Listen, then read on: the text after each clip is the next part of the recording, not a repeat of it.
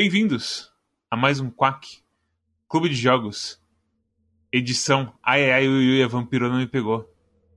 Delícia. Eu sou São da Noite, Mads, e comigo estão Storm Dragon, O que que é. eh, Porra, eu, fiquei triste porque tem um.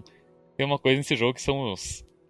É Kalum, né? Aqueles vasos. Cadu, Cadu. Cadu. E É. sempre que eu olhava pra aquilo eu me lembrava do Caio, o... aquele desenho da criança com câncer. e eu ficava triste. Não tem câncer, Caiu. É câncer sim, é câncer sim. Não sabia, Rinks? Caiu tem câncer? Ele não tem câncer. A moral do Caio é que é um desenho pra mostrar que crianças com câncer também podem se divertir. Ah, é sério Exatamente. isso, Storm? É sério? É sério? Não, não, não, não. Peraí, peraí. Vocês não sabiam disso não, galera? Não! Eu achei que tava zoando com a nossa cara. O seriado infantil é baseado nas obras de Christine Leroux, ilustrado por Helene Desputaux. Entre os temas abordados são família, comportamento social, o fato de estar sozinho, fazer amigos, emoções como ansiedade, medo, empatia, tristeza e estações do ano. Várias teorias surgiram sobre a calvície dele, As estações do ano são emoções. dentre as que o garoto sofria, sofria de câncer. Todavia, de acordo com a, a editora, a aparência do personagem foi apenas uma escolha estética. Tá tendo muito. Olha, não confie com a Clube de Jogos. É um dos maiores fake news do Brasil. É- Eu tinha certeza de ter lido da Wiki que o Caio tinha câncer, cara. Eu tenho isso na minha cabeça. Eu tenho certeza que uns 10 anos atrás eu tive uma discussão assim com uma namorada minha. Sobre se o Caio tinha câncer ou não. E eu lembro que eu achei que Caio tinha câncer. Eu lembro que eu achei isso. Isso é. Como que os caras chamam na internet? É efeito Mandela. Não é, não é isso que eles chamam? É, Deus do céu, isso aí é outras coisas. Ai, meu caralho, mas também estou aqui com Cosmos. Não, eu tenho certeza que o Caio tem câncer, cara. E, por último, mas não menos importante, o homem do desludo. O homem que tem uma raposa tatuada. Ele mesmo. Samuel Hinks. Se eu fosse o Kailu, meu Making a Wish seria uma sentada da Dimitrescu. Muito bom. Hinks, da onde você é? O que você come? Qual é a sua bebida favorita? Sou do Desludo, Sorocaba, São Paulo. Você pode nos escutar todas as terças-feiras, 9 horas da noite agora, é, no Discast. É, minha bebida favorita, hum, é difícil, hein? Essa é difícil. Mas eu diria um bom whisky, Puro. puro, Sem Puro. gelo? sem gelo. Carai. Chivas 13 ano extra tá muito bom. Chivas 13. Carai. Tá muito gostoso. Então tá bom, então. barato, 140 reais a garrafa é um preço acessível. Adivinhe. Adivinhe imediatamente o salário deste homem. Eu, Não, é, tem que parar. Não é aqueles negócios que você vai beber numa sentada, né, Cos? Não é pra. Não é um uísque pra você fazer forfé também. É pra você beber ali com Pra os fazer o quê, amigos. né? É pra fazer forfé. O que, que é forfé? É de Sorocaba, isso? Sei lá se é do Sorocaba. Mas, tipo, beber a rodo, tá ligado? Tipo, molecagem. Não, não é. Não é. É uma bebida pra apreciar. Pra apreciar. Você É. leva aí um mês pra beber uma garrafa, tá ligado? Pegar o Domec e virar fazendo o, o redemoinho pra engolir a garrafa inteira em 30 segundos, sabe? Eu gosto muito de uísque porque o uísque pra mim é aprender a apreciar tomar um chute no meio do meu, da minha barriga, sei lá. Do fígado. Caralho. Eu lembro que uma vez, eu não sei o que aconteceu na minha cabeça. Eu fui numa cafeteria aqui em Búzios e os caras serviam um café com uísque, cara. E aí eu fui experimentar essa porra, maluco. E era tipo, no, no canudo ainda que bebia, né? Um copo grandão assim no Do canudo. canudo. Aí, cara, eu fui- porra, eu fui dar um. Fui dar um gole, maluco. Entrou a primeira gota, o primeiro gole daquele café pelando com isso na minha boca, maluco. Parece alguém tinha chutado o meu saco. E tava querendo sair, minha bola tava querendo Gostoso. sair pela garganta, cara. Cara, foi uma porrada que eu tomei, assim. Eu, tipo, fiquei É bolado. gostoso, mas eu prefiro chocolate. É, Eu prefiro essas coisas com bagulho bem doce, alcoólico. Fica bom também pra Hum, caramba. também. Ah, O famoso bombom de licor. O choconhaque, né? Choconhaque é muito bom. A gente faz choconhaque aqui em Sorocaba às vezes. Choconhaque é tipo duas barras derretidas de chocolate. Você bota cho- é, leite, muito conhaque e toma. Caralho. Você deve ser malvado. Um negócio docinho que há muito tempo que eu não experimento e eu gostava muito era o melzinho com cachaça que vendia lá em Minas. Aquele, aquele melzinho que era Acho que uma tia do DVD que fazia uma coisa assim, não era? Foi, não era o tia, era tipo o primo dele que fazia. Isso. Era com a Nisa, alguma coisa assim, se não me engano. Esse, esse aqui era, era muito bom. Era Nossa. muito bom. Descia facílimo. O Uhum. que, que era? Primeira vez que eu fiquei bêbado de falar, ah, eu vou beber cerveja agora, porque estou bêbado bastante pra beber cerveja. Ah, foi, foi muito bom esse ver o Mads virando pra mim dizendo Storm, por que, que eu não- nunca tinha ficado bêbado antes? É. E daí depois a gente voltou pra casa ouvindo o, o, o taxista homofóbico. Não, era o contrário. Ele falou do beijo democrático das meninas, lembra? Beijo democrático. Eu, me- eu me lembro do, do, do taxista puto porque as meninas estavam se pegando no banco de trás, né? É, e aí tem o taxista. Não, acho que é o mesmo, tá certo. Ele tava puto porque elas estavam se, pe- se pegando, mas ele falou que não tinha problema com elas se pegarem por serem menina com menina. Porque ele falou que na época dele, tipo, via menina se beijando em festa, o pessoal ficava bravo, e ele falava, deixa isso, pessoal, beijo democrático aí, não sei o quê. ah, ok. A reclamação dele é estão sujando o banco dele, né? é, estão se pegando no meu táxi. Sabe? Esse que é o problema dele. É, pelo menos foi isso que eu entendi. Talvez o táxi seja horrivelmente homofóbico, a gente nem sabe. Porque faz Não, literalmente 10, Olha 12 anos. Não, não, acho, que ele, acho que ele era.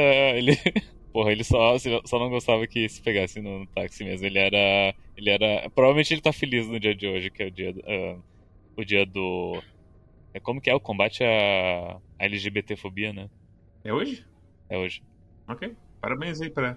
17 de maio é o dia que. Não sei de qual ano, que a OM- OMS tirou. É o a- dia de não sei de qual ano. 17 de maio de eu não sei de qual ano, a OMS tirou o homossexualismo do, da, da lista de doenças deles. Ah, sim. Daí por isso 17 de maio virou o dia contra a. E daí não é a homossexualismo, né? É homossexualidade, porque homossexualismo é doença. Exatamente, porque eles chamavam de homossexualismo por dizer que é doença, né? Daí homossexualidade que é, é uma coisa, uma condição, sei lá. Uma condição. Porra, sei lá. É, tem uma palavra certa pra isso. Tem uma palavra. A escolha sexual da pessoa, não uma Exato. condição. Ah, mas é, Está em condição de gay. pra você que tá achando que tá no Discast, não, você está no Quack ainda. Por incrível que pareça. E o jogo da semana é Resident Evil 8 Village Resident Evil 8. Oito. 8. Mas é, Resident Evil 8 é literalmente uma continuação muito, quase direta, assim, do 7. Não vou falar que é logo assim depois dos acontecimentos do 7, mas é extremamente ligado ao Resident Evil 7. Então eu acho que você ganha se você souber dos acontecimentos do 7 e dos personagens do 7, no geral, assim. Eu me esqueci de muita coisa do set e tô meio que passando vergonha por isso. Eu não apenas me esqueci de muita coisa do 7, como eu fiz o final não canônico do 7. É, porque tem Então- essa putaria, né? É foda. Eu, a primeira vez que eu joguei eu fiz a mesma coisa. É, era uma decisão muito óbvia na minha cabeça, a decisão errada, entre aspas. No, acho que foi no, foi no fim de semana agora que eu tava conversando com o Matt sobre isso, sobre essa. sobre que o set ter esses dois finais. E eu não me lembro mais os detalhes, mas a gente, enfim, jogou o set até teve quack dele na época. E eu me lembro que a decisão não canônica ela é intuitiva. E a decisão canônica é contra-intuitiva. Vale o 7? Va- é, vale spoiler do 7 aqui? Vale já, né? Acho que vale, você pode, pode lascar spoiler do 7. Mete um warning aí, Mads. Um oficial. Um warning oficial agora. Sobre spoilers, quando a gente for falar de spoilers do 8, a gente vai fazer um aviso que vai ter spoilers do 8, porque o Cosmos não avançou muito no jogo, então ele tá se protegendo de spoilers também, pra ele poder streamar o jogo e ter a surpresa dele. Mas durante o review a gente vai falar sobre o 7, porque o 7 já é o jogo justo pra quem queria ver a história. E se você quer jogar o 8, você precisa dar uma olhada no 7. E é isso. Pode dar spoiler, Hinks. Porque assim, o 7, pra quem não sabe, a história, é basicamente, assim, resumindo bastante pra vocês, você é um Zé Ruela. Você é o personagem mais Zé Ruela de toda a história do Resident Evil. Nem rosto tu tem. Nem rosto tem. É, Você tem rosto, mas é pior que mostre que não mostre o rosto. Porque quando mostra o rosto é um boneco muito feio. não, aquele, aquele rosto é falso. Ah, é falso? É falso. Não, nunca, não tem rosto. ah, nunca não tem. fizeram rosto Achei pra ele. achei que fosse true. Então, na verdade, no 7, se eu não me engano, o item não tinha rosto. No 8, porém, quando o pessoal bota o mod de photomode e vê em volta do item e para o item, ele tem um rostinho. O rosto dele não é animado em nada, mas quando o Rinks falou disso, eu assumi que ele tava falando de um render que tinha no DeviantArt, em que o item era mais bonito do que o item do 8, pra ser bem sincero. Então o Rinks tá certo. O item é bem feio, se você for procurar pela face dele. Mas enfim, você é um personagem muito Zé Ruela do Resident Evil. Você é um cara tão assim, fracassado, que a tua mulher some e você. Tá bom, sumiu. Fazer o quê? Vou viver minha vida aqui. Jogar games, jogar muito Overwatch, aproveitar que minha mulher vazou e jogar muito Overwatch. Aí você tá lá jogando Overwatch um dia e você recebe um e-mail. Amorzão, venha me buscar. E, e, a sua mulher manda você pro confim do Judas, no meio de um monte de zumbi, e a tua mulher tava infiltrada lá, sabendo que tinha um monte de zumbi caralhada 4 lá rolando, e ela manda o cara menos competente do mundo ir buscar ela. É, na verdade, rola uns negócios tipo, ela manda um vídeo falando pra você não vir, e aí passa três anos, você recebe uma carta falando pra vem aqui, amor. No maior estilo Silent Hill 2 das ideias, sabe? E ele vai, ele liga pra mim e fala, o amigo dele fala, nossa, você saiu da festa ontem à noite? E ele fala, é, eu recebi uma carta que a minha mulher tá viva na meio da Louisiana. E ele vai embora. E aí, as duas coisas mais importantes pra gente falar do set são que é, você já percebe que esse cara tem ganhou algum tipo de superpoder porque a mulher dele, logo nos primeiros minutos do jogo, corta o braço dele fora. Literalmente arranca a mão dele fora, limpo assim. E você acorda e você tá com o braço de novo. Só fixado com uns, uns grampos e água mágica, basicamente, literalmente isso. E água mágica, exatamente, essa água mágica. E você tem que descobrir que a sua mulher basicamente é uma filha da puta. No decorrer do jogo você tem que escolher entre uma menina que, quem sabe algum dia você pode pegar ela, nunca se sabe, talvez. É, mas é uma pessoa que é, parece gente boa. Ou sua mulher que já se provou ser uma filha da puta completa. E a única coisa que, que liga ela de ser uma pessoa mais ou menos legal é o plot, tá ligado? Que fala assim: não, ela te ama, mas ela nunca provou isso. Parece que ela é uma pessoa que te odeia, que te quer ver na cova. Ela ativamente esconde informações de você durante o jogo.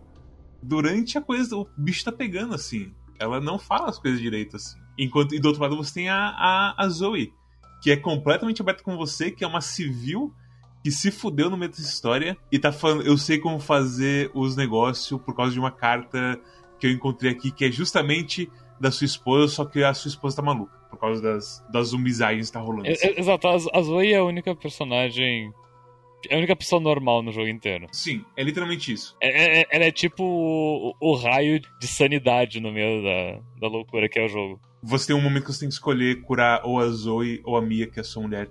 E se você escolhe curar a Zoe, você não cura ela de verdade. Você tenta fugir com ela e ela só se fode. Porque a, a Evelyn, a menina que tá orquestrando tudo, fode ela, basicamente. E ainda controla ela, basicamente, GG. E se você cura a Mia, você consegue o final verdadeiro onde a Mia sobrevive, tralatatata. E tararatatá, exatamente, tararatatá. é horrível esse item, é muito, muito perdedor. É ele, é, ele é tipo, é aquela coisa, é que o Resident Evil 7 é literalmente. Ah, então quer dizer que o pessoal gosta de jogo indie em primeira pessoa, que tinha muito susto? Vamos fazer isso. E aí eles meio que tentam dar uma rebutada assim Resident Evil. E aí vem o final e mostra que aparece o Chris Redfield e parece que vai ser um reboot, porque ele tá com a Umbrella e coisa do tipo. Mas aí vem o DLC do 7 e eles já botam o pé no freio. E tem muitas coisas que mudam assim, que na verdade o Chris não tá com a Umbrella, é outro esquema. É Umbrella, mas não é mais a Umbrella, sabe? E aí com essas coisas de Resident Evil que a gente já conhece e ama. De zoeirinhas desse tipo. Exatamente. E, eu, e aquele negócio assim, se você ainda está é, ligando para o Lord Resident Evil até aqui, eu bato muitas palmas para você. Eu, eu admiro sua pessoa, mas eu quero mais é que se foda, matar zumbi, correria e putaria mesmo, porque não faz o menor sentido a história inteira, muito plot hole, muito, muita treta, que, muito plot twist que você fala assim, ah, tá bom, vamos só matar os bichos aí de novo que tava mais da hora, tá ligado? Ah, mas na moral, é tipo, tá, tá, tá num nível tipo Velozes e Furiosos cara já tá. Desde os 5 tá assim. Exatamente. Mas Velozes Furiosos ainda, tipo, tem é, a emoção. Da, a história é uma história, tipo assim, ligada na emoção, tá ligado? É sobre família. Agora o Resident Evil, ele tenta fazer uns. Ele tenta fazer uns plot twists que é basicamente assim, cara, vamos esconder um monte de coisa, aí no final a gente revela não vai fazer sentido nenhum por que, que a gente manteve essas coisas escondidas por tanto tempo, mas o pessoal vai gostar, vai. Vamos, o pessoal matou vários zumbis da hora aí, vão, eles vão gostar. Tem uma zumbizona alta pra caralho. Eles vão, vão curtir o jogo, vão curtir, vai, bota aí, bota aí. Eu tô jogando o 6 com Saga no Calibre Ordal e eu joguei o Revelations pra jogar o Revelations 2 com o Lucas lá no Desludo. E os dois, o Revelations e o 6, na primeira campanha do 6, tem um review idêntico um ao outro. Que é a coisa mais óbvia assim do mundo, sabe? Tipo, esse cara que parece vilão é vilão, sabe? Então tem muita coisa Resident Evil que é bem assim. A gente sabe que a gente não tá fazendo uma história mega séria e tudo mais. Esse é um, é, é um tipo de, de ferramenta que eles usam que eu ficava muito puto desde a época do Lost, tá ligado? Que é o tipo de ferramenta de plot que só funciona se ninguém conversar. Se os caras sentar duas pessoas, qualquer, qualquer duas pessoas do jogo, sentar e falar assim, ó. Vou, posso fazer cinco perguntas, você responde cinco perguntas, daí você faz cinco perguntas, eu respondo cinco, beleza? Acabou. Não tem mais, mais, mais plot twist, não tem mais segredo, tá ligado? O próprio Co Cobra Kai tem esse problema. Basta as pessoas sentarem e conversarem que resolve tudo. É só sentar e falar assim, deixa eu te explicar. Pode explicar um negócio? Muita mídia tem esse problema, mas tipo, Cobra Kai e outras coisas são tipo pessoas com emoções à flor da pele, sabe? Uhum. Resident Evil é pra ser umas unidades militares que estão fazendo essas merda porque não falam entre si, sabe? Mas o plot básico do 8 é tipo um negócio que não. Existe, literalmente não tinha porquê não ter sido contado no começo do jogo, tá ligado? É, exatamente. Até você fica se perguntando assim, cara, por que, que foi feito isso, tá ligado? É só pra, só pra um momento, só pra gerar momentos, tá ligado? Tem personagens que chamam a atenção disso, inclusive. Eu vou te falar, por isso que eu tô achando, por isso que eu falo que é uma coisa meio Velozes e Furiosos. Eles têm noção do que eles estão fazendo. Eles têm noção de que eles estão indo assim pro soco no fígado, hum, escondendo coisas que deveriam ser contadas na verdade. Então é, no Resident Evil 8, basicamente você tá com a. Você é o Ethan ainda, você tá com a Mia, e você teve uma filha com ela. E aí tá tudo muito bonito, muito legal. Depois do, dos acontecimentos nos Estados Unidos do, do, do sétimo jogo, Chris uh, remaneja os dois pra Europa, pra eles terem uma vida tranquila. Eles têm treinamento militar, várias coisas, porque a Mia é, é da, de uma empresa lá que não foi revelada ainda direito sobre o que que é, e lá, tá, tá, tá, tá. E aí, tipo, você bota sua filhinha pra dormir, você desce pra jantar com sua mulher, você quase mete a mão na sopa da sua mulher por algum motivo místico. Bom demais, melhor momento do jogo. e aí a sua mulher vai e toma uns 50 tiros. Cris. Na cara. Caralho, eu, eu, eu confesso que ela tomando o primeiro tiro, eu fiquei, ah, ela, ela fica muito foda-se com o primeiro ela tiro. parece muito foda-se, parecia muito tinha sido um mosquito, sei lá. Eu, tipo, ué, o que aconteceu? Não, mas na vida real é assim mesmo que, tipo, na, na surpresa, daí né, nem, nem percebe. A bala passa muito rápido, não dá nem pra sentir dor, né? Eu vou comentar de novo essa cena depois quando a gente passar dos spoilers, mas Uhum. é, toca o barco aí. É, mas é, Chris derruba sua mulher, enche ela de chumbo e leva a sua filha e você num camburão, literalmente um camburão. E aí no meio, claramente, o camburão é derrubado por alguma coisa, por algum bicho misterioso, e você é forçado a explorar a porra de um vilarejo medieval na Europa, cheio de lobisomem, vampiro de dois metros, o próprio Magneto e por aí vai. O, o, o Nosferato peixe e ventriloquista com, com, com cicatriz na cara. Ah, porra, Scarface e ventriloquista, pronto. Ai, ai, é, é, tipo, é um cast muito variado, assim, de, de vilões desse jogo, é muito bom. É bem anime, cara. Porra, eu olhando assim, eu falei, uai, cara, parece até, sei lá, os malucos do Berserk, assim. É, parece mesmo. Eu gostei muito da introdução deles. Que é quando você tá lá preso e eles estão falando, estão discutindo entre si sobre quem vai ficar com a sua guarda, basicamente. E o, o Heisenberg tá maluco de raiva com a Dimitrescu. Os, o Morou e a, e a bonequinha estão zoando pra caralho. E o Heisenberg fica bravo com eles. É, eu acho muito assim. Conversas curtas que definem muito dos personagens, sabe? Eu achei muito legal essa parte aí. Todos os personagens têm boas personalidades. Provavelmente a Miranda lá é a, é a pior de todas. Por mais que tenha as explicações depois. Não é Miranda o nome da, da, da, da chefa? Ah, sim, sim, é verdade. É verdade, é verdade. Então, ela tem tão pouca personalidade que tu nem se lembrou quem era. É, eu não lembro o nome dela, porque é, realmente ela é o ponto fraco, assim, dos vilões. Ele é o chefão, né? Só, só, só o. Ela só é o grande queijo da coisa toda mesmo. Ela não é. Ela não tem muito, assim, de história nela. Até tem depois, revela nos log, mas não de personalidade mesmo. Tipo, literalmente todos os outros caras são muito mais divertidos do que ela. Uhum. Até o Moro, que é um, é um bicho-peixe com problemas de, de autoestima, sabe? É verdade. o Moro consegue derrotar ela em personalidade. É absurdo que ele consiga fazer isso. E é isso, basicamente. Essa é a base. Você É o jogo é em primeira pessoa também. E você sai por aí dando tiro em um monte de bicho, juntando coisas, torcendo pro mapa ficar azul quando você encontra o item, e o mapa não fica azul, fica vermelhinho, você sabe que tem um item lá, e você gasta literalmente 5 horas a mais do que o normal no jogo, porque você não consegue deixar as áreas vermelhinhas no mapa. Esse sou eu. Eu fui pra guias, tipo. Eu fui pra guias. Não, é sério, olha, as duas primeiras áreas em que eu simplesmente não conseguia transformar a porra da sala em azul, porque tinha um item ainda, eu, eu consultei um guia do tipo, ah, onde que é? Eu tô na Foundry, daí eu procuro Resident Evil Village Foundry e itens. E, to, e nas duas vezes que eu pesquisei, era sempre a porra de um pixel branquinho que tinha que dar um tiro para cair um cristal. Aí, a partir do momento que eu fui munido dessa informação, sempre que eu não achava o item, eu começava a procurar o pixel branco, e daí geralmente isso me ajudava. Então, você deve ser muito ruim nisso aí, cara, porque os pixels ficam realmente piscandão Velho, forte, não, assim, tá ligado? Não, pelo amor de Deus. Às vezes tu não passa por, por eles, Exatamente. É, ou eles estão meio muito em cima, ou enfim. Oh, vai tomar... Aquele do, do teto, do, do rooftops do castelo, você é maluco, aquele pixelzinho. não, aquele, é, aquele é foda. Ó, mas na moral que eu, eu, eu fiz 100% lá do mapa, peguei o achievement lá, eu não olhei nenhuma vez.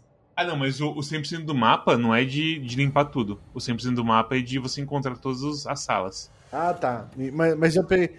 Mas eu peguei, fiz tudo azul. Fiz tudo azul. Até tem um negócio a falar sobre isso, mas é. Porque é, é um jogo que.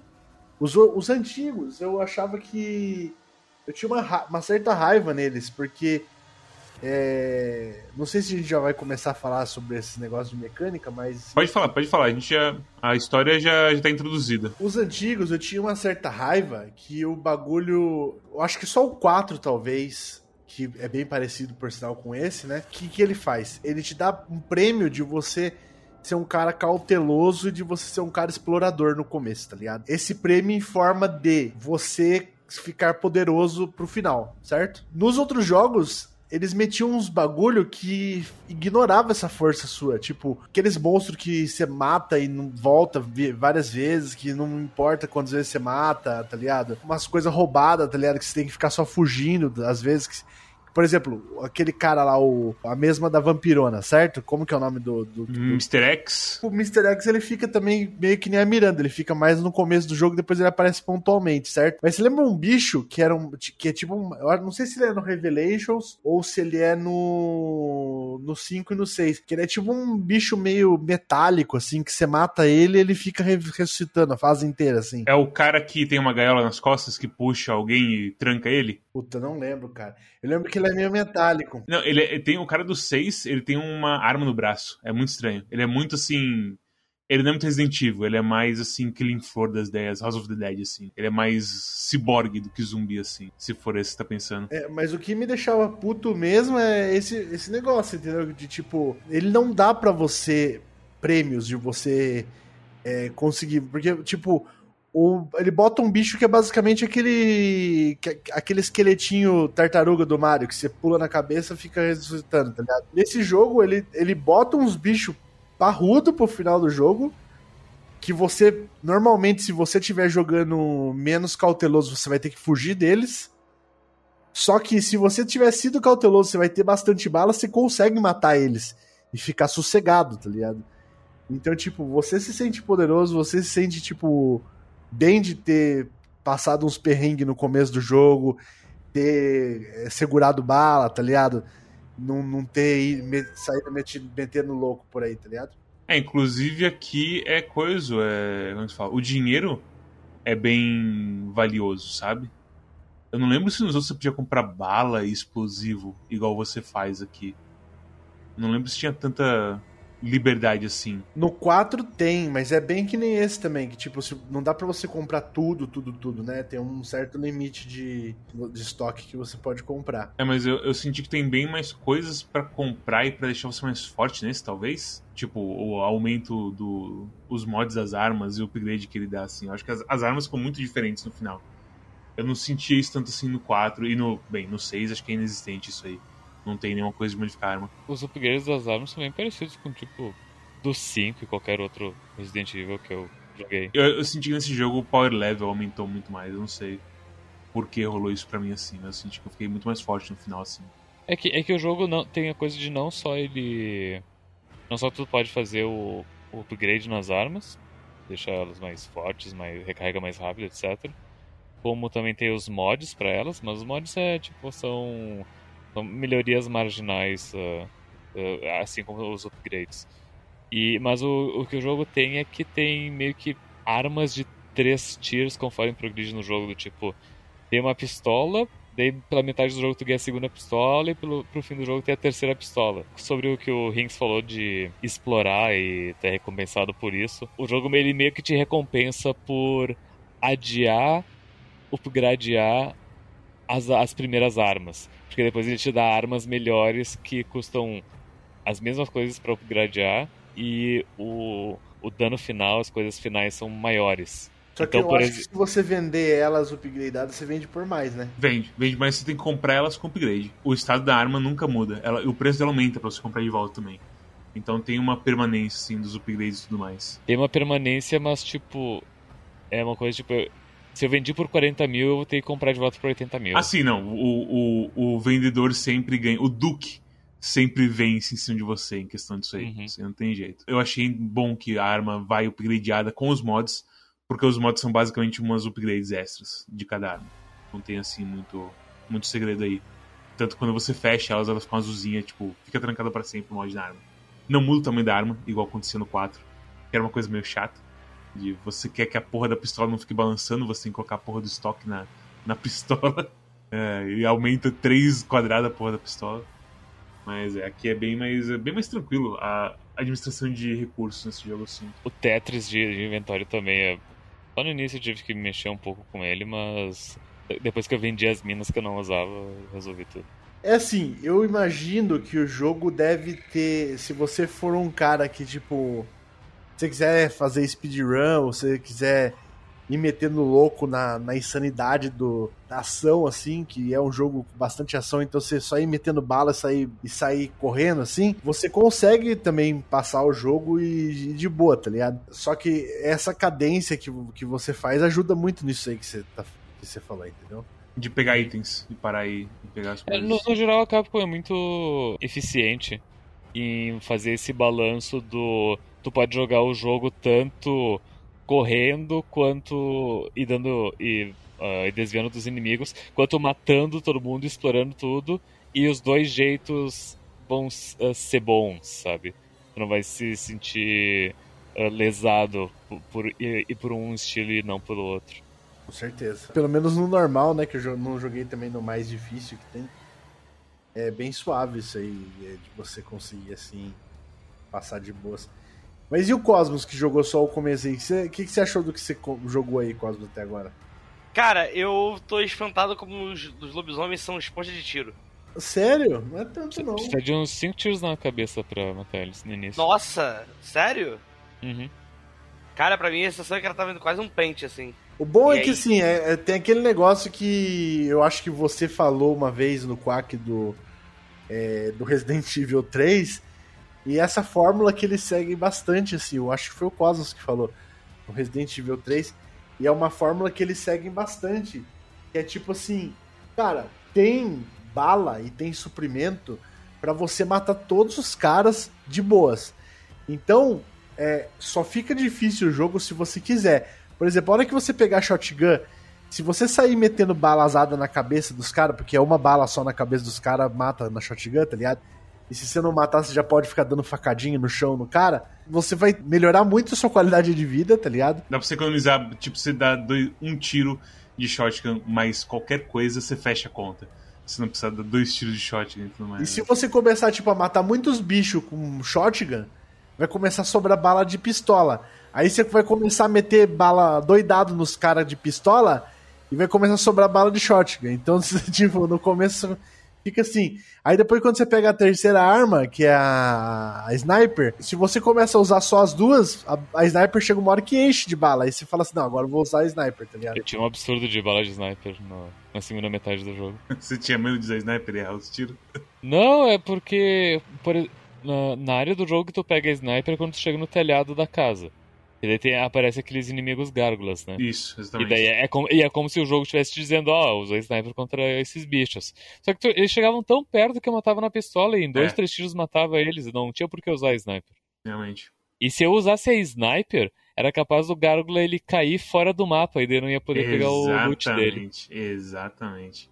O Gárgula, na, na moral que o Gárgula, eu perdi bastante bala nos Gárgulas usando Sniper, porque a Sniper eu acho que ela tem um pequeno travel time, assim, que eles ainda desviam da bala de Sniper. O jeito mais fácil de matar Gárgula é na pistola, cara. Que você, tipo, você chega perto deles na pistola, plá, plá, plá, plá, plá, você mata, tá ligado? Com dois tiros que dá aquele stun que eles caem no chão.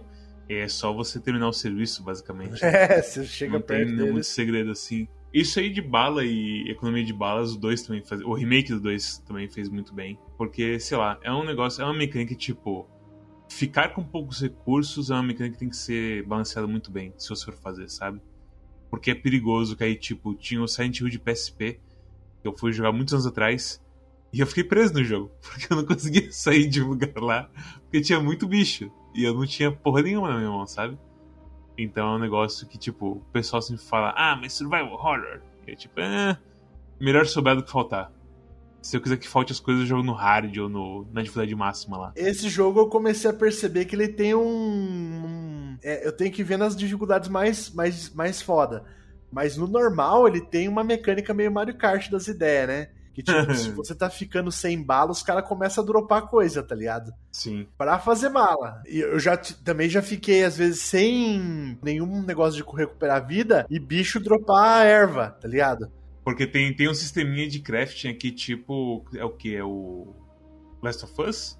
Que tinha esse negócio? Que você tem uns ingredientes base que não, não dá espaço em inventário nem nada. Que não dá espaço no inventário, exatamente. E aí você tem erva, fluido químico, pólvora e uns metais variados lá. Metal feio e metal bonito, basicamente. E aí você junta as coisas e faz desde água mágica até literalmente balas explosivas. Pra, pra explosivas, não, granadas explosivas, plantas granadas e por aí vai, sabe? Nossa, me lembrei que eu. Agora eu me lembrei que eu zerei o jogo e nem usei o, a granada explosiva. A, o lança-granada direito. Você usou o flashbang alguma vez? Nenhuma. É bem, é bem divertido. É, granada, o lance da granada eu usei muito, cara. Usei é muito. bem bom, cara. Yuji de luz, que se acha que vai ser paia, ele é muito bom, porque ele, tipo, nos bichos grandes ele dá stun que você consegue pelo menos dar uns dois tiros de perto. Nos bichos pequenos, é tipo, você, eles ficam stunados até você quase matar eles. tá Você, você desliga eles. Você, você desliga É. uma área inteira de bicho com uma, com uma flash, assim. É muito bom. É muito bom mesmo. Mas e fora aí o Bullet Sponge, Cosmos? O que mais você achou? Ah, eu achei. Eu, assim, eu não joguei muito 7, não. Joguei só o começo do 7 também, né? Eu achei que o tom desse aqui é bem mais ação do que o, do que É. o 7. É bem mais desgringolado, assim. Eu me senti até mais. É por isso que eu me senti meio confortável em gastar bala pra cacete. No começo, pelo menos. Eu falei, cara, esse aqui tá, o negócio tá mais, é mais doido mesmo. Porra, direção de arte, cara, tem uns negócios bonitos pra caralho nesse jogo. Pelo amor de Deus, eu quero ver Uhum. mais pra frente, assim.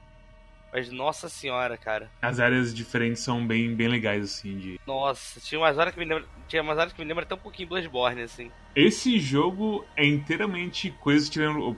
Porra, a porra do Heisenberg. Ele é um boneco de Bloodborne, ele só não sabe. Mas ele é um boneco de Bloodborne, sem tirar nem pôr, assim, sabe? E o tanto começo do 7 quanto do 8, eles metem a coisa do terrorzinho, sabe? De deixar você meio aterrorizado. Mas o 7 mantém muito mais, assim, do que o 8. O 8 é bem mais tranquilo nesse quesito. Porra, o 7 até onde eu fui, eu fiquei meio desesperado, assim. Onde você foi, Sérgio? Depois da cena da, da- do rolê do carro lá. Ah, eu começo ainda. É, o começo. Depois eu fiz, a, eu fiz um negócio da mulher. que ela faz? Da, da, da, da, esposa dela fugindo dos caras lá. Ah, sim, é, do, dos, é o começo da área dos insetos. Isso mesmo. Na área dos insetos você achou terrorzinho? Eu achei.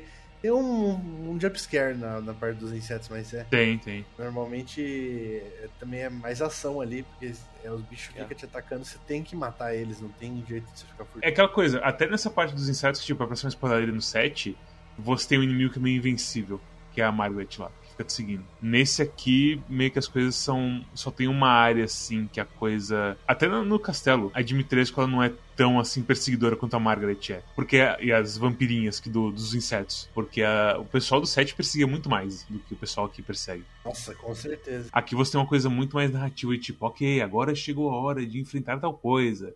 E você enfrenta, sabe? Tem uma coisa muito mais estruturada do que realmente solta, de vocês sendo perseguidos de verdade, sabe? Pelo menos eu senti isso. A, a Dimitrescu e as vampirinhas, elas dão umas visitas meio inesperadas, que você não tem o que fazer, mas não é tão, tão pesado quanto 7. É, a Dimitrescu, na real, que, que nem eu falei já, falei no Discast, falei, falaria agora aqui de novo, ela nem dá, dá muito aquela tensão, assim. Eu acho que é, é, é, até mais bonito o visual dela e você a gente até discutiu isso também no, no Discast é da narrativa de vampiro né de ser sedutor e de ser sabe é, brin brincalhão assim é, sabe de fazer ah vem aqui que eu vou te pegar não sei o que lá ara, ara.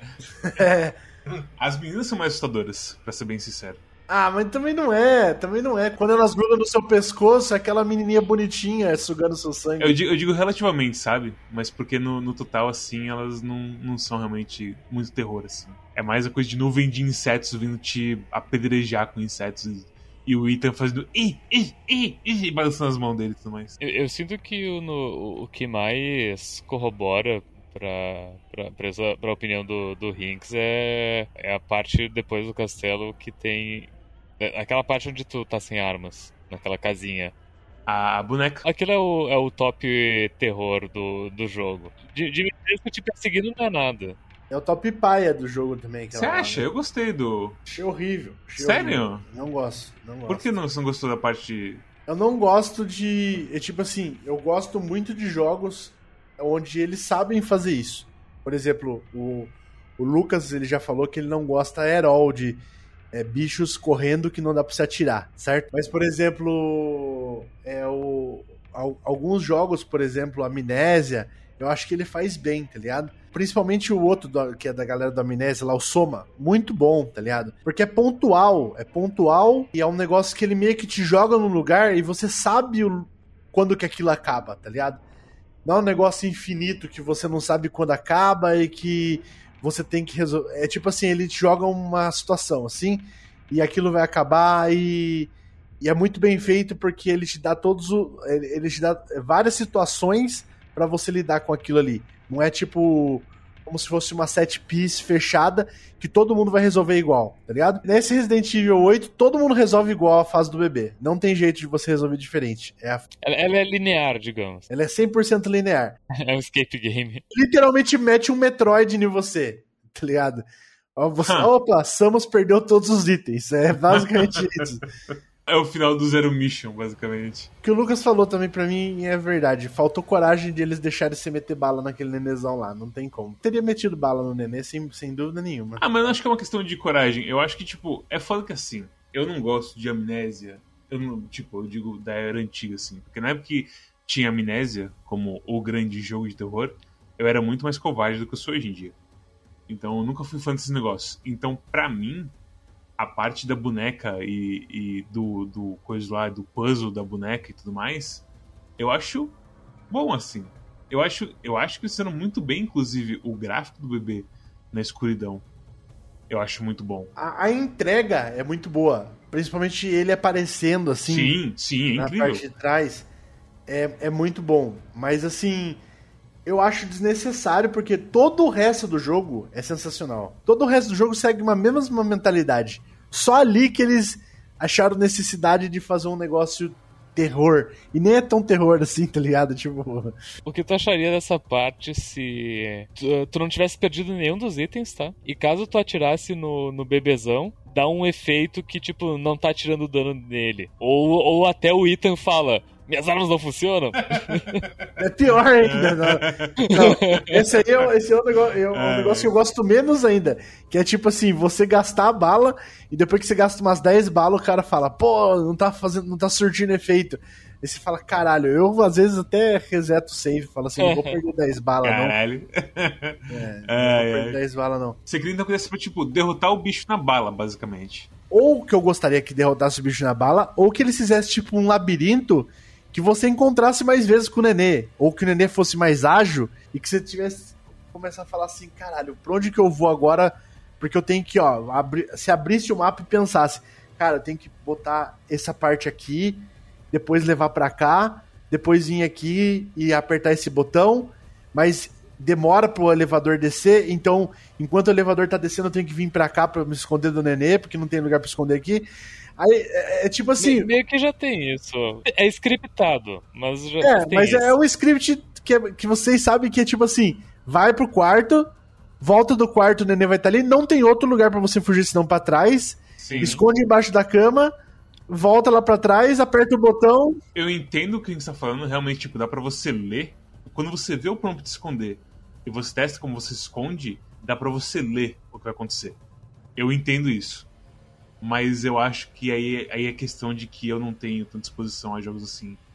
Porque eu ainda achei legal, assim, tipo, apertar o botão, ó, não, eu tenho que correr pra lá, eu corro pra lá, eu erro a porra do tempo e o bebê me come e tudo mais, sabe? Eu, eu achei ok. o bebê chegou a te comer. Sim, eu, fui, eu lerdei uma vez. É foda. Pô, e pra mim, é aquela coisa, eu não tô acostumado com o jogo assim, então pra mim é. É ok, eu acho. E, e aquela coisa, eu acho que ser curto é foda porque assim, tem muitas partes desse jogo que são mais curtas do que elas deveriam ser. Tipo, tanto a da Dimitrescu quanto a da boneca, eu acho que, tipo.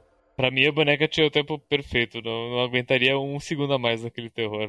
Aquele- E, e eu, eu digo terror porque eu tava tendo nervoso daquela parte mesmo. Eu não duvido que eles tenham jogado completamente safe, de, de feito assim, várias, é, vários testes e falado assim, cara, vamos fazer uma parte de terrorzão mesmo aqui, assim, desse negócio, mas vamos ver quanto que é safe pra uma pessoa que não gosta de jogar, tá ligado? Terror. Sim, sim. E aí, tipo, chegou nessa conclusão: ah, se for só isso aqui, correr ali e voltar lá, aí eu jogo, tá ligado? Se for mais que isso, eu não quero jogar, tá ligado? Que nem eu tava dizendo, de tipo, fazer um. É, todo um set, uma, uma fasezinha de pega ali, coloca lá, é, abre uma porta e daí aperta o botão e fica escondendo. Isso aí a pessoa não quer. Mas, tipo, se for só um pedacinho ali, tudo bem, tá ligado? É aceitável de eles terem colhido dados de falar assim, ah, isso aqui, até isso aqui eu aceito de terror. Mais do que isso, eu não vou querer ficar continuar jogando essa fase, tá ligado? Isso aí é claro no no marketing deles. Quando eles começam a fazer as coisas de. Literalmente, olha, os fantoches do pessoal do vilarejo, venha brincar com a gente no vilarejo, sabe? E tudo mais. E é o, o Heisenberg pelucinha, assim, a Dimitrescu pelucinha aparecendo o, o pessoal da Vila Sésamo e tudo mais, sabe? Isso é- eu digo que é curta parte, mas eu acho que deveria ser. Se fosse maior, eles teriam que variar mais, certo? Tanto na Dimitrescu quanto no Coiso, no, no bebê. Como tá, é ok, assim, é ótimo, na verdade. Eu gostei, eu gostei bastante do, do, do jogo no geral. Mas eu ainda acho que ficou meio. Poderia ter sido diferente essa parte. Porque, como eu disse, todo o resto do jogo, é, é, para mim, é sensacional. Essa parte aí poderia ter sido feita de outra forma completamente diferente, na mesma sintonia, com ação e nananana. Eu queria uma coisa. Uma coisa mais parecida com o início do set. Nem isso, poderia ter sido igualzinho mesmo, de tiro, tarará, você vai lá, tem monstro, você mata monstro, pega coisa, nananã, mata o chefão e vaza, tá ligado? Porque, cara, se você for ver que essa parte é, é um dos bonecos importantes do jogo e ela leva tipo 30 minutos, eu fiquei um pouco mais de tempo porque eu não sabia o que fazer com a boneca. Levei no máximo 40 minutos pra fazer a parte inteira ali, entendeu? Eu me perdi um pouco na parte porque eu não encontrava um item. Mas fora isso, realmente é bem. É bem reto assim mesmo que você tem que fazer. Não tem muito mistério, não. Mas pra mim é o, é- é o ponto baixo do jogo. Se o resto, tudo, todo, todo eu gostei muito. Pra mim, eu acho que na verdade dá uma. Como é que se fala? Um respira. Sim, não é nem um respiro, uma variedade assim, sabe? Da coisa toda. Eu acho, eu acho que é um bom ponto de colocar o, o terrorzinho, porque depois disso é porradaria o jogo, sabe? O, o Morou ainda meio é um pouco mais. Como é que se fala? Desvio do peixe, uá! E aí vem. Estratégia. Sinto beijo. E aí, tipo, vem Heisenberg. Heisenberg é completamente House of the Dead overkill, assim. Literalmente. Quando vem os malucos do Heisenberg pra cima de você, você. O que, que eu tô fazendo aqui? Isso, ok? Eu desce, descendo bala em todo mundo, subindo uma fábrica gigantesca e tudo mais, sabe? Então. É- eles ficam variando as coisas, mas o final é completamente porradaria. Então, sei lá, tem, já tem porradaria bastante, sabe? Então, por isso que eu acho que é ok ter esse. Essa meia hora, sabe? É só meia hora, foda-se, assim, sabe? Eles queimando cartucho num negócio muito bem feito. Até o Moro, ele é, é fuja do peixe, mas é diferente e ele mantém a ação do jogo, tá ligado? Certo. Eu gosto muito da, da, da luta dele mesmo. Que tem as mecânicas de você dar corda lá, de, de mostrar onde você tem que ir. Pra você não se fuder completamente, sabe? Tem a, a chuva e tudo mais. Eu acho bem bom isso aí. Ah, eu não entendi nada, eu tomei todas as chuvas na cara. Fez a esfoliação forçada. Uhum. E o Heisenberg é uma boa fase. É, a- Assim, de design de fase, as duas melhores fases é a, a primeira e a última, né? Cara, eu, eu não sei se foi porque eu, eu zerei em dois, dois dias e meio, mas a parte do Heisenberg foi tão maçante pra mim, hein?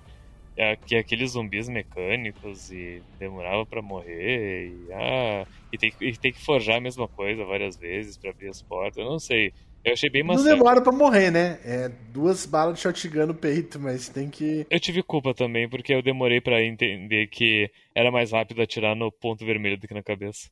É, é. Aí aí você você força a amizade um pouquinho Uhum. com essa aí. Eu, eu tava com, a, com o main sniper nessa parte. E é muito legal porque sniper tem penetração.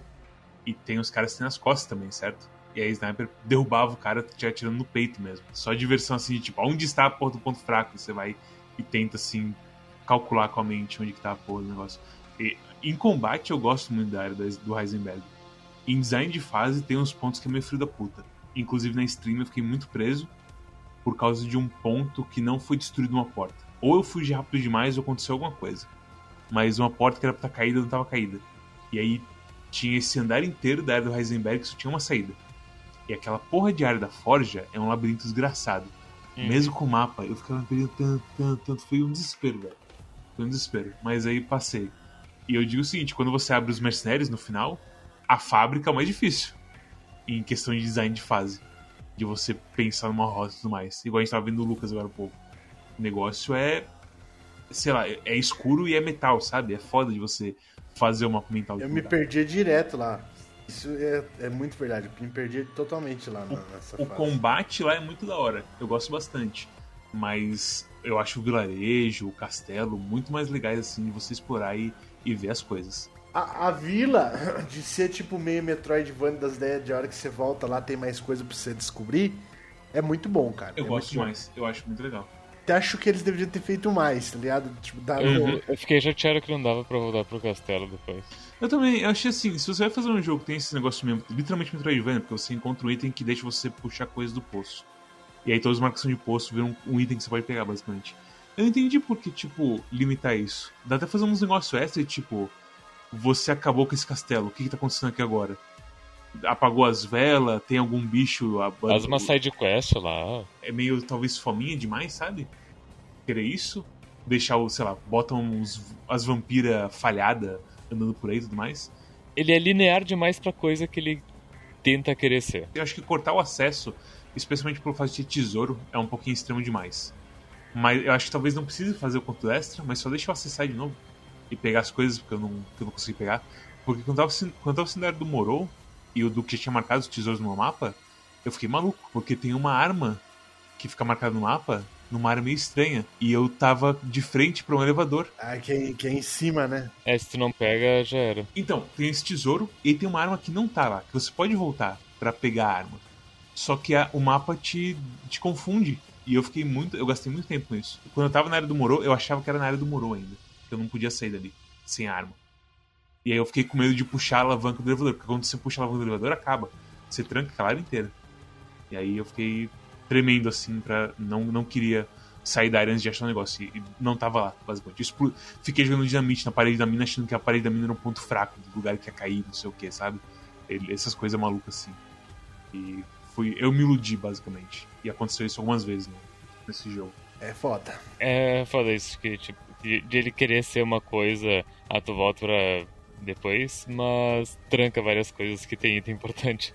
Tipo, eu acho isso meio vários, assim, sabe? Mas é, é aquela coisa, ao mesmo tempo, as coisas mais importantes estão no, no coiso mesmo, no vilarejo ali, pelo que eu entendi.